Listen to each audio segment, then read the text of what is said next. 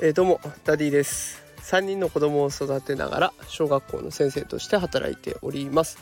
このラジオでは教育や育児を楽にできるそんなヒントを毎日お送りしております、えー、さて今日のテーマはですね連休だからこそ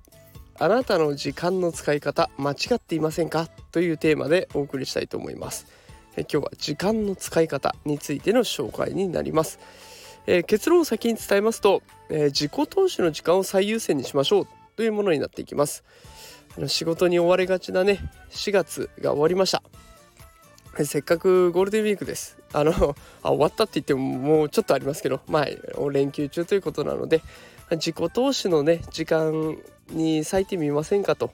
いうこのお休み期間を有意義なものに使ってみませんかということを今日は提案してみたいなと思っています、えー、今日はですねちょっと時間の使い方の4つの領域っていうのを先に紹介したいなと思っているんです。これ7つの習慣っていう本にもあの有名な本にもね確かあったんじゃないかなと思うんですけれどもこう軸を縦と横縦軸横軸に設けた時に、まあ、縦軸が重要度を表す。で横軸が緊急度を表すっていうものとして考えた時にこれ重要か重要じゃないかっていう問題がまず出てきてで緊急か緊急じゃないかっていう問題が次に出てくると。すいませんこれちょっと喋ってると分かりづらいかもしれないので、まあ、もしよかったら書いていただくか。この放送の台本を無料でノートで公開しています。そのリンク貼っておきますのでよかったらそちら覗いてみてください。えっと重要でしかも緊急なものこれが第一領域。で重要ででも緊急じゃないものこれが第2領域。で重要じゃないけど緊急なものこれが第3領域。で重要じゃないし緊急でもないものこれを第4領域と表していった時に一番時間を食い潰してしまうのが重要じゃないけど緊急だったりとか重要じゃないし緊急でもないものっていうのは重要じゃないんだから時間を潰しちゃうわけなんですよね。例えば第三領域重要じゃないけど緊急だって思われてるものは重要じゃない会議とか重要じゃない打ち合わせとかやらなくても影響の少ない急ぎの要件だったりとか予定外のお客さんだったりとか、これは重要じゃないけどまあ緊急でやらないといけないようなそんなところになってくる。で第4領域に関してはもう重要じゃないし緊急じゃないっていうもう最悪の時間ですね。やり直しの仕事だったり同じ作業を繰り返してるで全く目的がない会議だったりこう SNS をずっとダラダラ見ちゃうとか、ね、移動時間なんだけど全然違うものをやってる漫画を読んでるとかね、まあ、そういう時間が、まあ、いわゆる重要じゃないし緊急じゃない時間を潰してしまってるんじゃないかというふうに言われています。でじゃあ重要でしかも緊急なものこれが優先なんじゃないかというふうに捉えがちなんですけれども、まあ、これも結局振り回されてしまうんですよね。例えば急ぎの商談急ぎの打ち合わせだったりえ期限の決まっている仕事だったりとかあとはクレーム対応トラブル対応で病気の治療とかってもう予測できないじゃないですか。でそうすると自分の意思の範囲外のことで起こってしまうので結局ああまたそんなことが起こったのかとか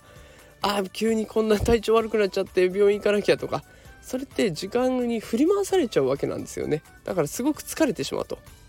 で今回提案したいのはそこじゃなくて重要なんだけど緊急じゃないことここを大事にしましょうというところを提案したいなと思ってるんです。えーと、例えば誰かとの関係性を作るための対話だったりとか将来に向けた準備私もこれ今スタンド FM で配信してますけれども、まあ、このね放送を聞いていただいて影響力を高めていきたいなってずっと思ってるんですよね。で影響力を高めた上で教育界を変えていけたら子どもたちの未来が変えられるんじゃないかなと思ってこの、ね、将来に向けた準備をずっとしてるような状態です。であとは自己投資、ね、勉強したりとか読書したりとかえあとは余暇リフレッシュに当てる。連休中ですから今まで疲れてきた分をしっかりリフレッシュさせて体を充電させていく。これも重要です。でしかも緊急度といえば低いわけですよね。ああもうなんか電池切れだ。体力電池切れだからすぐに充電しなきゃなんて分かるわけないんですよね。だから急ぎかどうか分かんないけど重要なことをしっかりと目を向けてやっていくと。いうことが大事になってきます。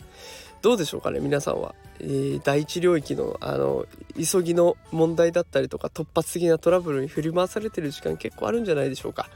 えー、ぜひねあのもうそうじゃなくて重要なんだけど緊急じゃないところを先にもう予定として組み込んじゃってでそこを大事にしていく。そんな習慣をぜひ、えー、つけていってほしいなと思ってます。私もねあのできる限りこういった時間を確保して皆さんのためになるようなそして将来の自分のためになるような活動を多くしていきたいなと思います。せっかくの連休ですので自分のための時間ぜひ確保してみてほしいなと思っています。今日も最後まで聞いてくださってありがとうございました。また明日も連休ですが放送していきますのでどうぞお付き合いください。それでは今日も最後まで聞いてくださってありがとうございました。今日はこの辺でさようなら。